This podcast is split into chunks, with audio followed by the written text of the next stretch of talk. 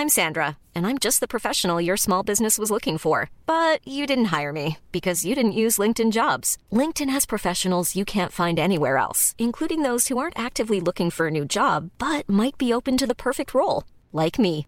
In a given month, over 70% of LinkedIn users don't visit other leading job sites. So if you're not looking on LinkedIn, you'll miss out on great candidates like Sandra. Start hiring professionals like a professional. Post your free job on linkedin.com/people today. Spring is my favorite time to start a new workout routine. With the weather warming up, it feels easier to get into the rhythm of things. Whether you have 20 minutes or an hour for a Pilates class or outdoor guided walk, Peloton has everything you need to help you get going. Get a head start on summer with Peloton at onepeloton.com. If you thought the only way to get a more defined jawline with natural looking results was through surgery, think again. Juvederm Volux XC is a non surgical injectable gel filler that improves moderate to severe loss of jawline definition and can help you achieve natural looking results with little downtime. Even better, this improved definition lasts up to one year with optimal treatment. No maintenance required. Improve jawline definition for a smooth, sculpted look with Juvederm Volux XC. For important safety information and to find a licensed specialist, visit juvederm.com. That's J U V E D E R M.com. Not for people with severe allergic reactions, allergies to lidocaine, or the proteins used in Juvederm. Common side effects include injection site redness, swelling, pain, tenderness, firmness, lumps, bumps, bruising, discoloration, or itching. There's a risk of unintentional injection into a blood vessel, which can cause vision abnormalities, blindness, stroke, temporary scabs, or scarring. Talk to a licensed specialist to find out if it's right.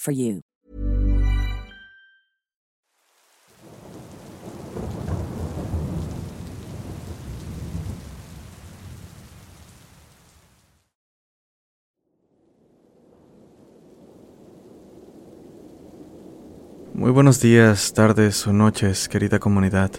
Es un placer saludarles. En esta oportunidad quiero compartir con ustedes algo que me ocurrió siendo una niña. Por aquel entonces éramos una familia de cinco. Mi madre, mi padre, mis dos hermanos menores y yo. Eran tiempos muy difíciles, ya que mi padre solía ser bastante irresponsable con los gastos de la casa. Los fines de semana se perdía, llegaba los domingos borracho y sin un centavo para comprar alimento. Vivíamos en La Guaira, Estado Vargas, en Venezuela. Tenemos una vecina que se dedicaba a la brujería, quien presuntamente quería a mi padre para ella. Por su parte, mi padre, quien aseguraba tener conocimiento del oculto, nos prohibió recibirle cualquier cosa a la mujer, ni bebida, ni comida, y que de ser posible evitáramos contacto con ella. Nunca dio mayor explicación, fue más bien como una especie de orden. Mi padre solía beber cuando llegaba el fin de semana y siempre le decían que dejara de llegar por la madrugada, pues terminarían asustándolo. Pero poco o nada le importaron las advertencias. Aparentemente nada lo asustaba. Ocurrió un sábado a altas horas de la noche. Creo que ya era de madrugada. Me levanté de la cama y fui directamente a la ventana para abrirla. Como vivíamos en un barrio frente al mar y nuestra casa quedaba muy arriba, por las noches me gustaba escuchar cómo las olas rompían al golpear con las rocas. Además solía esperar a mi padre, siempre preocupada por él. Repentinamente vi movimiento junto a la ventana. Me giré para ver mejor qué era, y en verdad desearía no haberlo hecho, pues ahí a pocos metros, cerca de la ventana, había una mujer. Tenía un vestido blanco, viejo y sucio, y una larga cabellera oscura como la noche, misma que flotaba al igual que el vestido. Como si esto fuera poco, me percaté de que la mujer parecía estar sentada en el aire, flotando como si nada. Sentí un miedo que me paralizó. Lo único que pude hacer fue aferrarme a la ventana sin poder siquiera moverme. Esto mientras la mujer comenzaba a mover su cabeza de un lado a otro, a la vez que el viento movía su cabello. Me asusté aún más al ver sus largas y oscuras uñas de aspecto aterrador, pero sin duda, lo peor fue percatarme de que la mujer no tenía rostro, o al menos no pude verlo. es decir, cuando su cabeza giraba en mi dirección, lo único que divisaba era una enorme oscuridad en donde debía estar su rostro. Esto último fue lo que me hizo recuperar la movilidad, cerrando rápidamente la ventana para después meterme bajo las sábanas, abrazando a mi hermana menor, muerta de miedo. No podía hablar ni pedir ayuda. Lo único que pude hacer fue cerrar los ojos con fuerza y centrarme en dormir. A la mañana siguiente le conté a mi madre, y a su vez ella le contó a una vecina, quien dijo que lo mejor fue que no haya visto su rostro, ya que seguramente no lo superaría jamás y que mi padre había tenido suerte de no llegar esa noche, ya que la mujer claramente estaba esperando por él. A partir de esa noche comenzaron a ocurrir cosas extrañas en aquella casa. Por las noches escuchaba risas de niños que parecían jugar. Una vez desperté a mitad de la noche y casi pegó un grito al ver junto a la cama en la que dormía con mi hermana a un hombre de pie observándonos. Era rubio, cabello dorado, piel muy blanca, y no decía nada, solo nos observaba en silencio. Abracé a mi hermana y cerré los ojos sintiendo ganas de llorar. Cuando volví a abrirlos, el hombre ya no estaba, simplemente se había marchado. Como lo comenté, muchas situaciones extrañas viví en aquella casa, pero sin duda, de las más aterradoras, fue un día ya caída la noche. Mi madre salió al patio de la casa con mi pequeño hermano. Él tendría como tres años por aquel entonces. Por mi parte, me quedé en casa junto a mi hermana. Fui a la sala cuando escuché que ella me llamaba para jugar. Cuando me giré, la confusión invadió mi mente al ver que había dos niñas. Dos, pero no era posible. Yo solo tenía una hermana. Lo recuerdo como si estuviera ocurriendo en este momento. Mi hermana tenía un vestidito azul y un lazo en su cabello del mismo color. La otra niña, idéntica a ella, tenía un vestido verde claro. El mismo peinado, mismo lazo, pero verde. Me asusté al mirarla. Sabía que mi hermana vestía de azul. Yo misma vi cuando mi madre la había vestido después de bañarla, pero no sabía quién era esa niña vestida de verde. Sentí aún más miedo cuando escuché a mi hermana decir, Esa niña, ¿quién es? La otra niña no dijo nada, solo me observó en silencio. Tomé a mi hermana de la mano y corrí hacia el patio en busca de mi madre, arrastrando a mi pobre hermana conmigo. Comencé a llorar y decirle a mi madre que ya no quería vivir ahí, que quería irme a Caracas a casa de mi abuela, que nos fuéramos todos. Con el paso del tiempo, mi madre comenzó a tener sueños extraños. Decía ver que el mar subía y subía, acercándose a la casa, lo que lo obligaba a correr montaña arriba conmigo y mis hermanos, en un intento por huir del agua. No sé si aquellos sueños fueron la causa, pero comenzó a decirle a mi padre que nos regresáramos a la capital. Después de tanto insistir, nos fuimos de ahí. Sorprendentemente, no pasó ni un año cuando ocurrió la tragedia de Vargas, la que acabó con la vida de muchas personas. De esa parte del barrio, la montaña se fue abajo, arrastrando con ellas todas las casas del lugar. No podía creerlo cuando me enteré de que la única casa que quedó en pie había sido la casa en la que nosotros vivimos. Y sí, el agua se metió y quedó de lodo hasta la mitad. Sin embargo, mientras las demás casas quedaron completamente destruidas, la casa en la que vivimos fue la única que quedó en pie después de tan enorme tragedia. No sé qué tenía esa casa. Muchos decían que algo poderoso lo ocupaba o cuidaba.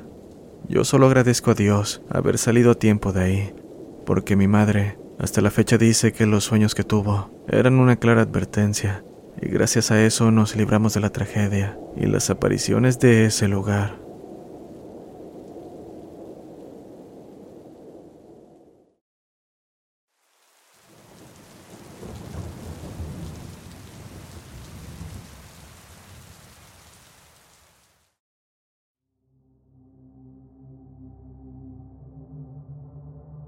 Hola comunidad, mi nombre es Wilmer, soy del Salvador y trabajo como agente de seguridad.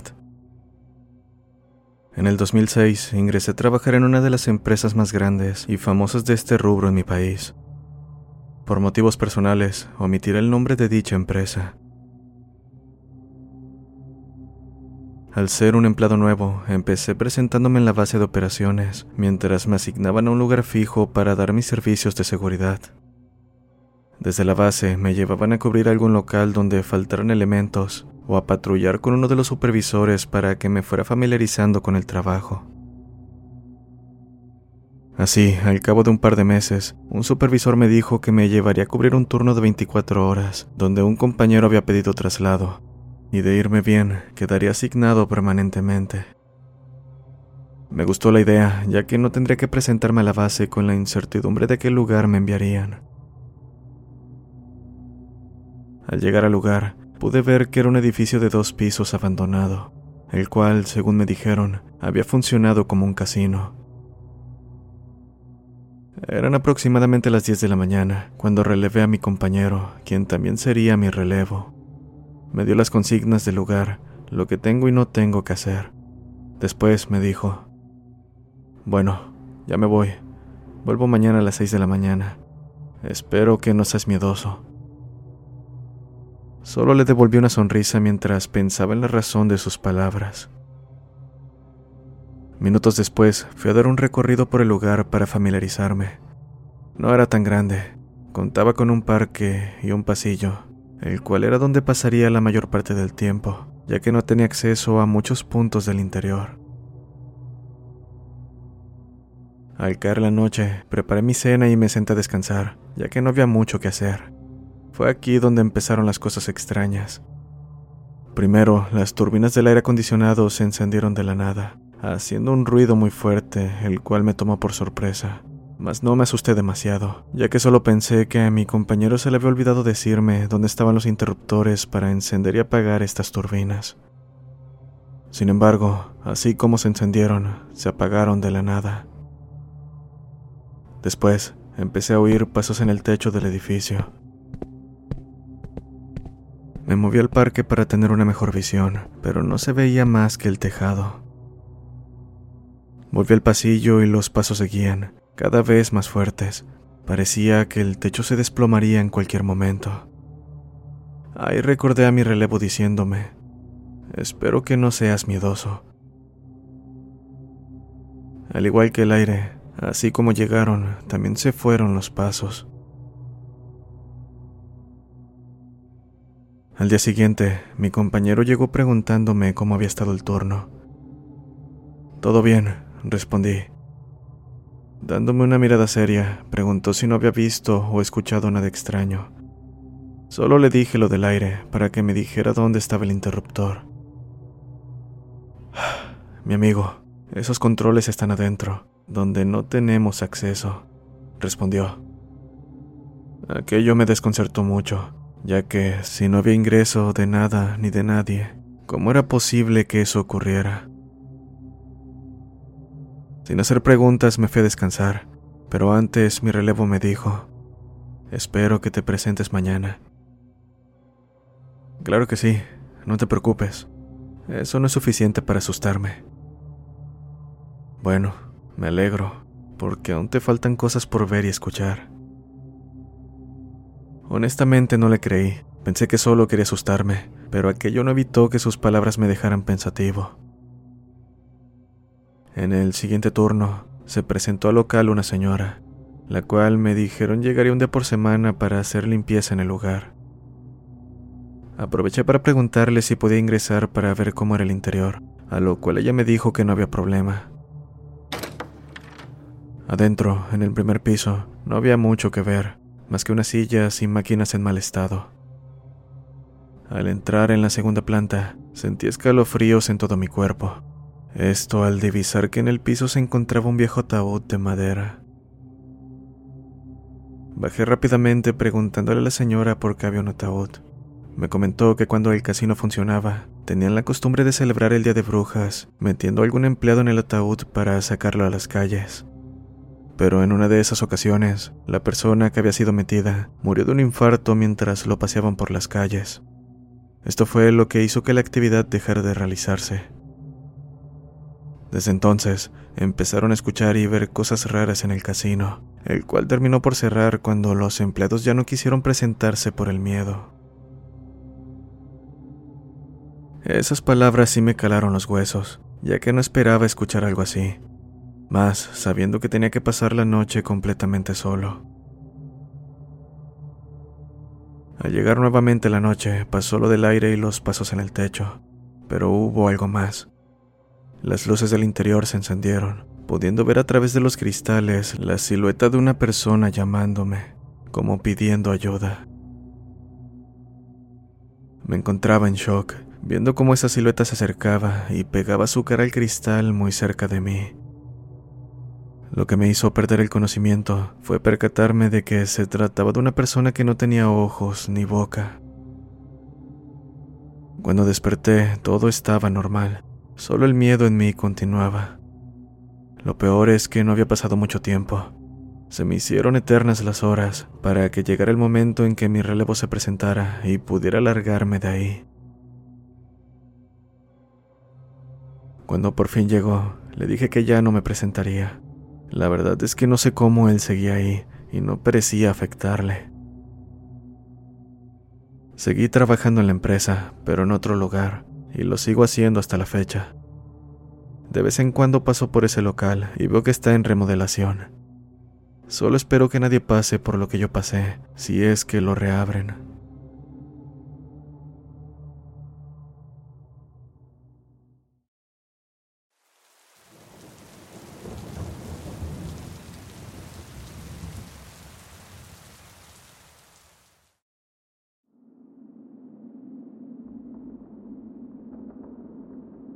Buenas noches, soy de El Salvador. Este es un relato que me contó mi abuelo, quien ha sido trailero por 54 años y ha tenido muchas experiencias relacionadas a lo paranormal. Entre todas ellas, hay una que jamás olvidaré. Ocurrió en un viaje de Guatemala hacia El Salvador, pasando por un tramo llamado Los Chorros, el cual es famoso por los accidentes que han ocurrido ahí. Cuenta que transitaba la una de la mañana, cuando de rojo vio lo que identificó como la sombra de una mujer, totalmente oscura a un lado de la carretera. Aquella visión lo hizo recordar que ya le habían advertido sobre no transitar altas horas de la noche por ese lugar. Pero no había mucho que pudiera hacer. Quería llegar a tiempo y la única forma era manejar toda la noche. A unos 400 metros, aún absorto en sus pensamientos, Sintió que la velocidad del tráiler comenzaba a disminuir drásticamente, al punto en que en pocos segundos se detuvo en medio de la nada, envuelto por una espesa oscuridad. Inmediatamente bajó para identificar la falla, extrañado, pues había revisado minuciosamente la unidad antes de comenzar el viaje. Apenas puso un pie en el camino, escuchó un espantoso sonido, como el chillido de un animal mezclado con el de una persona. Rápido se dirigió en dirección al sonido, dándose cuenta de que, a unos metros de él, en la parte trasera de la caja, se encontraba la figura oscura de aquella mujer, aferrada a la defensa. Esto lo hizo correr de vuelta a la cabina, y como si un balde de agua fría le cayera encima, cayó en cuenta de que la unidad no quería arrancar pero lo que lo puso a temblar fue que de la nada y sin encender, el tráiler comenzó a avanzar en reversa. Sin saber qué ocurría, dio un vistazo por el retrovisor. Ahí estaba aquel espectro, jalando la unidad hacia atrás como si fuera cualquier cosa. Consumido por el miedo, comenzó a rezar en voz alta, casi gritando, y como si un milagro hubiese ocurrido, el tráiler encendió poniendo la máquina a toda marcha mientras aún continuaba con sus plegarias. Por más velocidad que metió el tráiler, no lograba avanzar. Aquella cosa tenía una fuerza inhumana que hacía desaparecer toda esperanza de mi abuelo en escapar. Este forcejeo continuó por cinco minutos, hasta que, consciente de que en cualquier momento podría fallar el motor por la presión, avanzó de golpe, provocando que casi cayera en uno de los acantilados accidente que gracias a su experiencia logró evitar. Con el corazón casi saliéndose de su pecho, dio un último vistazo por el retrovisor mientras se alejaba, viendo a esa figura inmóvil siendo consumida por la oscuridad. Al llegar al predio no dejaba de pensar en lo ocurrido, hasta que recordó que donde estaba la figura cuando la vio por última vez, se encontraba un señalamiento que medía como cuatro metros. Esto le heló la sangre, pues aquella maldita cosa medía casi lo mismo. Fue así como por las malas, mi abuelo ya no volvió a pasar por ese camino de noche.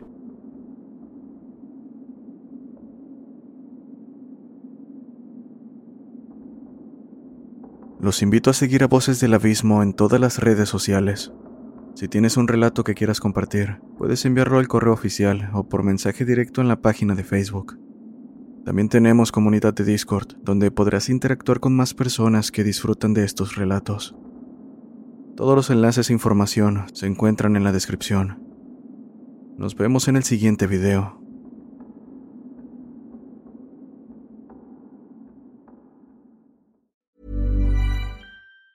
If you thought the only way to get a more defined jawline with natural looking results was through surgery, think again. Juvederm Volux XC is a non surgical injectable gel filler that improves moderate to severe loss of jawline definition and can help you achieve natural looking results with little downtime. Even better, this improved definition lasts up to one year with optimal treatment. No maintenance required. Improve jawline definition for a smooth, sculpted look with Juvederm Volux XC. For important safety information and to find a licensed specialist, visit juvederm.com. That's J U V E D E R M.com. Not for people with severe allergic reactions, allergies to lidocaine, or the proteins used in Juvederm. Common side effects include injection site redness, swelling, pain, tenderness, firmness, lumps, bumps, bruising, discoloration, or itching. There's a risk of unintentional injection into a blood vessel, which can cause vision abnormalities, blindness, stroke, temporary scabs, or scarring. Talk to a licensed specialist to find out if it's right for you.